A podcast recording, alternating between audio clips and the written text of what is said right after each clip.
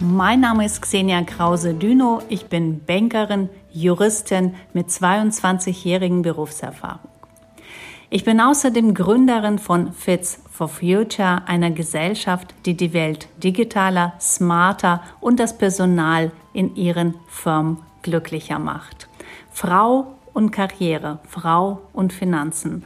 Warum sind diese Themen wichtig für mich? Ich weiß, dass wenn eine Frau profitiert, profitiert Wirtschaft und Gesellschaft. Und ich bin Nina Kissner, 37, Karrierecoach und Teamentwicklerin. Meine Mission ist es, Menschen und Teams darin zu bestärken und zu befähigen, ihr volles Potenzial zu nutzen. Ich habe eine 15-jährige Berufserfahrung hinter mir im Bereich Technical Sales und Projektmanagement. Karriere und Finanzen gehen Hand in Hand. Ich glaube, das ist logisch, dass äh, wir erst etwas verdienen müssen, um es investieren zu können. Leider trauen sich aber auch heutzutage noch viel zu wenig Frauen an ETFs, Aktien, Anleihen und Co. Zusammen mit Xenia möchten wir diese Frauen gerne darin bestärken und unterstützen, dass das Thema Kapitalanlage und Altersvorsorge kein Buch mit sieben Siegeln bleiben muss. Es ist die Pflicht eines jeden Einzelnen von uns, die Verantwortung für sein Geld zu übernehmen und den Willen, aber auch den Spaß zu entwickeln, sich das Finanzwissen aneignen zu wollen. Habt ganz viel Spaß bei unserer Reihe. Hallo und herzlich willkommen zu unserer Podcast-Reihe Karriere und Finanzen. Hier sprechen wir über Altersvorsorge von Frauen, Vermögensaufbau, Anlageoption und das richtige Investieren. Auch heute wieder mit an Bord unsere Finanzexpertin Xenia Krause-Düno. Hallo, liebe Xenia. Hallo zusammen. Ja, in der letzten Folge haben wir es ja bereits schon angedeutet. Heute sprechen wir über das Anlageziel und darüber, wie man es denn richtig definiert, um es eben auch erreichen zu können. Ich komme ja, wie ihr wisst, aus dem Projektmanagement und hier bedient man sich sehr gerne der Smart-Methode. Wie funktioniert das aber in unserem Fall, liebe Xenia? Ja, Nina, das ist ganz richtig. Wer sich Gedanken darüber macht, wie Geld richtig anzulegen äh, funktioniert, sollte zuerst das persönliche Anlageziel definieren. Äh, schließlich muss jedem ja klar sein, wofür gearbeitet wird. Und ähm, das Geld sparen ist ja auch Disziplin. Und diese Disziplin muss trainiert werden. Daher sollte man im ersten Schritt die persönlichen und individuellen Beweggründe beleuchtet werden. Sprechen wir hier von einer Altersvorsorge? Soll eine bestimmte Lebensphase finanziert werden oder eine besondere Anschaffung getätigt werden oder soll einfach nur ein Vermögen aufgebaut werden, durch welches passives Einkommen generiert wird?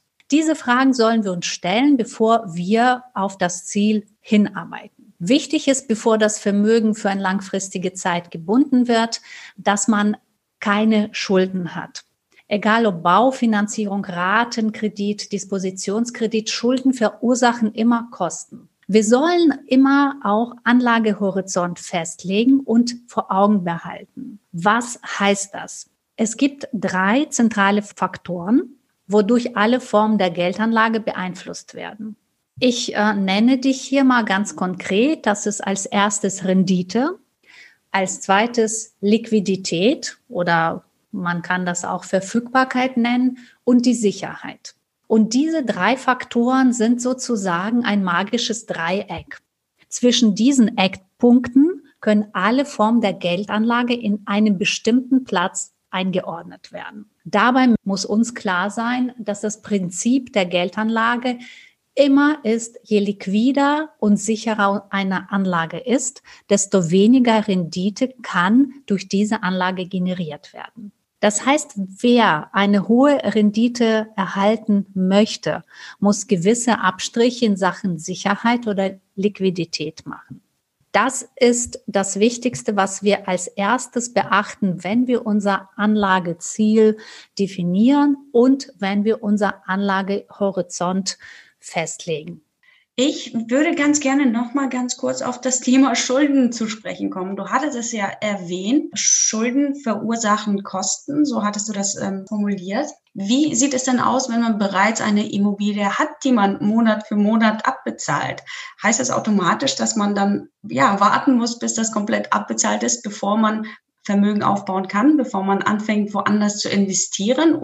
Du hast eine Form genannt, äh, die zu guten Schulden gehört, wenn man in das Haus investiert hat. Das ist ja dann schon eine Investition. Es ist auch eine Investition, wenn man in eine vermietbare Immobilie investiert hat. Aber es gibt auch schlechte Schulden. Schlechte Schulden ist auf jeden Fall Dispo-Kredit, ein Ratenkredit, Kredite, die wir aufnehmen, um sich irgendwas Besonderes zu leisten, was wir uns aber eigentlich gar nicht leisten können. Und diese Kredite sind sehr teuer und eigentlich nicht notwendig. Das heißt, wenn wir nach unseren Verhältnissen leben, brauchen wir diese Kredite Überhaupt nicht. Es sei denn, es ist eine besondere Situation und wir haben kein finanzielles Puffer, worüber wir in der ersten oder der Folge davor gesprochen haben. Also hier immer unterscheiden, gute Schulden sozusagen oder schlechte Schulden. Investiere ich und habe deswegen Kredit aufgenommen und mein Einkommen aus dieser Anlage übersteigt ähm, meine Rate, die ich an die Bank zurückzahle, dann ist es Investition. Wenn es aber falsch investiert ist und wir haben nur Kosten durch diese Anlage, ist es durchaus keine gute Investition. Das ist ja schon mal äh, wirklich eine sehr interessante und ähm, sehr wichtige Richtung und ähm, auch eine wichtige Aussage, das einmal sich zu verinnerlichen, vor die Augen zu führen und zu verstehen, nicht wahr? Was sind gute, was sind schlechte Schulden? Ich glaube, das ist für jeden greifbar und verständlich. Kann man wahrscheinlich auch, Entschuldigung, auch in eine ganze Folge machen. Was sind gute Schulden, was sind schlechte Schulden? Wann baue ich meine passiv, mein passiver und mein aktiver auf und wo ist der Unterschied? Ja, wofür bin ich bereit, Geld aufzunehmen oder Finanzierung ähm, zu unterschreiben und wofür lieber nicht? Was bringt mich weiter? Und wie lebt man eben nach, ähm, nach eigenen Verhältnissen oder innerhalb der Verhältnisse? Ja, wann gebe ich das nur aus, was ich auch verdiene und wann nicht? Ist, glaube ich, ein Thema für eine extra Folge. Definitiv, da bin ich vollkommen bei dir. Da hätten wir schon die Folge Nummer 12, beziehungsweise das Thema für die Folge Nummer 12. Gut, kommen wir nochmal auf das Anlageziel zu sprechen. Welche Fragen kann man sich stellen, ganz konkret, ähm, um dieses Ziel, um mein Anlageziel berücksichtigt zu wissen? Habe ich eine Möglichkeit, mir zum Beispiel, ja, ganz salopp gesprochen, ein Blatt Papier zu nehmen und mir diese Fragen aufzuschreiben und meine Antworten direkt darauf zu geben? Absolut, absolut. Aufschreiben ist immer eine sehr gute Methode. Man kann nicht alles im Kopf behalten. Und wer über kein immenses Vermögen verfügt, ist gut beraten, ein ähm, solches schrittweise durch einen Sparplan zu etablieren. Ja, so ein Plan, den wir wirklich uns aufschreiben und beispielsweise einen festen Betrag pro Monat aufschreiben und danach diesen Betrag nochmal definieren und uns folgende Fragen stellen. Soll das Geld gesplittet werden oder soll ich den ganzen Betrag in eine Aktie oder in eine Form der Investition anlegen. Handelt es sich überhaupt um einmaligen Betrag, den ich habe und heute investieren möchte? Oder sind das eher unregelmäßige zusätzliche Einzahlungen, die über die Zeit erhöht werden können? Sollten die anfallenden Zinsen weiter angelegt oder ausgezahlt werden? Da sind die Fragen, wenn wir erst äh, unsere, unseren Betrag definieren und uns fragen, wie viel kann ich sparen, um mein Ziel zu erreichen. Und dann als nächstes sollen wir unsere Wunschrendite festlegen. Es ist immer lohnenswert, auch ähm, zu überlegen, wie viel Geld nach Ende des Anlagezeitraums vorhanden sein soll. Ja, wir sprechen hier über Ziele und der gewünschte Zuwachs des Vermögens kann auch wirklich durch den Anlagezeitraum, Endbetrag oder den Startbetrag ausgerechnet werden. Dazu hätte ich auch noch eine kurze Frage. Wie, wie bekomme ich dieses gewisse Feingefühl für was ist eigentlich realistisch und was nicht? Welche Rendite ist realistisch und welche nicht. Mit welcher Summe kann ich nach Ablauf von 15, 20 Jahren wirklich ähm, rechnen und ähm, ist sie nicht utopisch? Was ist eine gute Rendite? Was ist eine schlechte Rendite? Das äh, wissen die Experten. Dafür lohnt es sich ja auch, sich die besondere Literatur anzuschaffen, die Zeitschriften, die Zeitungen, die sich mit dem Thema beschäftigen. Dort kann man erlesen, was im Moment äh, Rendite bringt, was bringt ein Immobilienfonds, was bringt ein ETF-Fonds, was, äh, was bringt ein Sparkonto.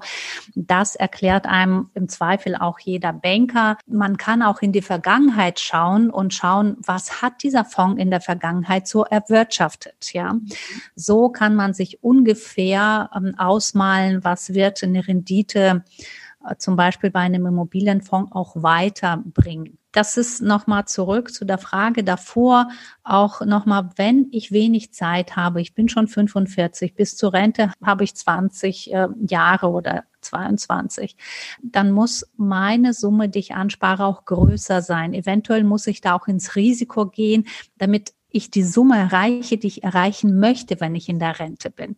Ja, das ist genau das Ziel, definieren, wie viel Zeit habe ich noch bis zur Rente, welchen Betrag brauche ich, um entspannte Rente zu haben und was habe ich vielleicht noch als Ressource? Ja, mit 45 hat man in der Tat vielleicht mehr Geld und kann größere Beträge sparen. Mit 25 hat man vielleicht weniger Geld, dafür aber mehr Zeit. Da kann man auch ruhig in die sichere Anlage gehen und nichts riskieren und sagen, drei Prozent erreichen mir. Ich habe ja noch wahnsinnig viel Zeit bis zur Rente. Hier ist es wirklich sehr individuell, wann möchte man zum Beispiel aufhören zu arbeiten? Wann möchte man vielleicht ein Startup gründen und braucht das Geld dafür? Davon hängt es eben ab, wie viel Zeit habe ich, wie viel kann ich investieren und wie stark gehe ich ins Risiko, um mein Anlageziel zu erreichen.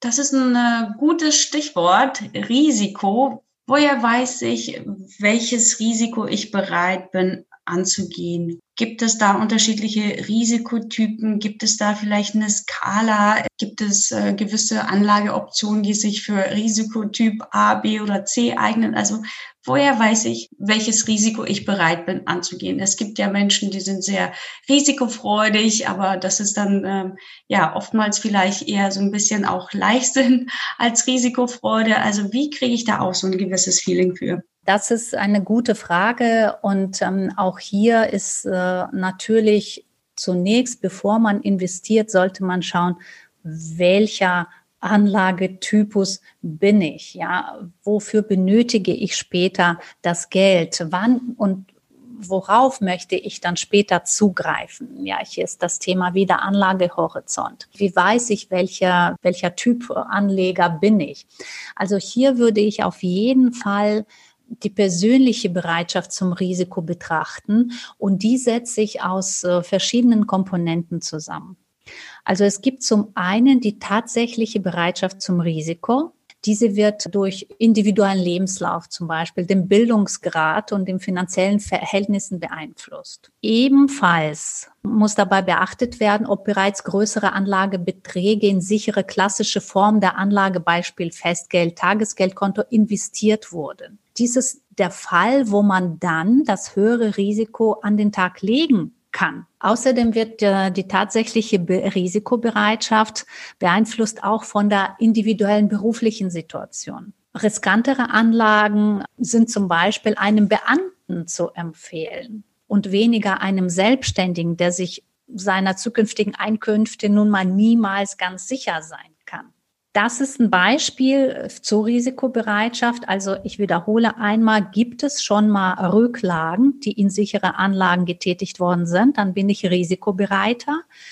Und Nummer zwei, was ist mit meinem Einkommen? Ist es sicher? Oder ist es überhaupt nicht sicher? Davon würde ich das auch abhängig machen. Ähm, gehe ich in die riskante Anlage oder nicht? Außerdem gibt es den Faktor der emotionalen Risikobereitschaft. Was ist das? Das sind die, unsere Charaktereigenschaften. Das sind die Kenntnisse in Sachen Geldanlage oder auch unsere bisherigen Erfahrungen. Auch hier berücksichtigen wir folgende Faktoren die wir vielleicht schon erlebt haben. Wir haben schon bereits Erfahrungen gemacht mit Aktien, das wollen wir nicht mehr tun. Wir wurden zu sozusagen einem konservativen Anleger, weil wir schlechte Erfahrungen gemacht haben. Wer ist der konservative Anleger? Der konservative Anleger ist der, für den die Sicherheit im Vordergrund steht. Er wird kein oder nur geringeres finanzielles Risiko eingehen. Wenn wir vielleicht äh, was an die Seite geschafft haben, werden wir mutiger. Das ist eine Art äh, der ausgewogene Anleger. Der wird immer das Verhältnis zwischen Rendite und Sicherheit anschauen und sagen, mh, hier ist die Sicherheit zum Beispiel 50 Prozent, dafür gibt es eine gute Rendite. Ich bin eventuell in diesem Fall bereit, das zu machen. Dann gibt es natürlich, du hast ja auch mutige Anleger genannt oder vielleicht die ohne Nachdenken irgendwo reingehen. Wir nennen das offensive Anleger. Hier besteht das Hauptziel, möglichst hohe Rendite durch Geldanlage zu erzielen. So kurz zu Anlagetypen und jeder von uns, finde ich, soll das eigene Portfolio wirklich gewichten und schauen, wie ist mein Portfolio angelegt, was habe ich da an Gewichtung alles drin und ganz, ganz wichtig, dass wir unsere Geldanlage immer nicht nur sinnvoll strukturieren, sondern auch umschichten. Also Jahr für Jahr, vielleicht Quartal für Quartal schauen, ist es noch richtig so strukturiert oder werde ich lieber umschichten, weil zum Beispiel mein Fokus sich geändert hat oder meine Möglichkeiten sich geändert haben. Also immer einen Ausgleich haben in Portfolio zwischen renditenstarken äh, und risikoarmen Anlagen und schauen, passt das immer noch zu meiner persönlichen und individuellen Lebenssituation. Ja, vielen Dank für diesen wertvollen Input, liebe Xenia, für unsere Zuhörer. Und ich denke mal, das ist eigentlich so mit die Grundlage, die man einfach haben muss, dass man sich seine Antworten auf diese grundlegenden Fragen einfach liefert, um einfach mit einem guten Gewissen, mit einem guten Gefühl Anlage zu tätigen, nicht wahr? Absolut. Also wenn ähm, hier noch Fragen bestehen, stehe ich dafür offen, auch für persönliche Beratung, denn das ist ein schwieriges Thema, ein tiefgreifendes Thema. Und ich hoffe, das war jetzt so alles verständlich. Ich würde, wenn gewünscht, auch zum Schluss nochmal resümieren, wie geht man wirklich Schritt für Schritt vor. Wir haben heute ganz lange über Anlageziel und Ziel definieren gesprochen und insofern Punkt Nummer eins, bestimmen Sie zunächst Ihr Sparziel und Ihren Anlagezeitraum. Nummer zwei, gewichten Sie dann die einzelnen Anlageformen, kontrollieren Sie regelmäßig und kontrollieren Sie regelmäßig Ihr Portfolio. Streuen Sie die Anlagen möglichst breit. Nummer drei, behalten Sie immer die Kosten Ihrer Geldanlage im Blick. Diese sollten die Rendite nicht übersteigen. Ganz wichtig. Und letztendlich Nummer vier, wichtiger Punkt bei Geldanlage, hinterfragen Sie immer Aussagen von Beratern, Vermittlern und Verkäufern kritisch. Denn es ist Ihr Geld und Sie sollen entscheiden, welche Form der Anlage Sie tätigen. Unterschiedliche Anlagen und unterschiedliche Anlagenoptionen die werden wir uns ja in den nächsten Folgen wirklich einzeln vornehmen und gucken, was sind ähm, Pros und Kontras von ähm, Aktien, von ETFs, äh, von Fonds, von äh, ja, Staatsanleihen und auch von Immobilien. Und Immobilien wird auch das Thema unserer nächsten Folge sein. Da bin ich schon sehr gespannt. Ich selber investiere in diese Anlageform. Bis vor kurzem habe ich mich noch nicht so intensiv mit dem Thema Finanzen und anderen äh, Möglichkeiten beschäftigt, so dass ich ähm, auch zusammen mit unseren Zuhörern und Zuhörerinnen meinen Horizont gerne mit deiner Unterstützung erweitern möchte. An dieser Stelle dir nochmal herzlichen Dank und ähm, mein Appell an euch da draußen nochmal, abonniert unseren Podcast und teilt den gerne. Tschüss von meiner Seite, liebe Xenia. Bis dahin. Bis dahin und auch ich spreche sehr gerne über die Immobilie nächstes Mal. Auch Appell von mir, abonniert unser Podcast und äh, bleibt bei uns. Wir machen es kurz und knackig und auf den Punkt, so dass ihr die Ressource Zeit sparen könnt. Das hätte ich nicht besser sagen können. Alles Gute, bis demnächst.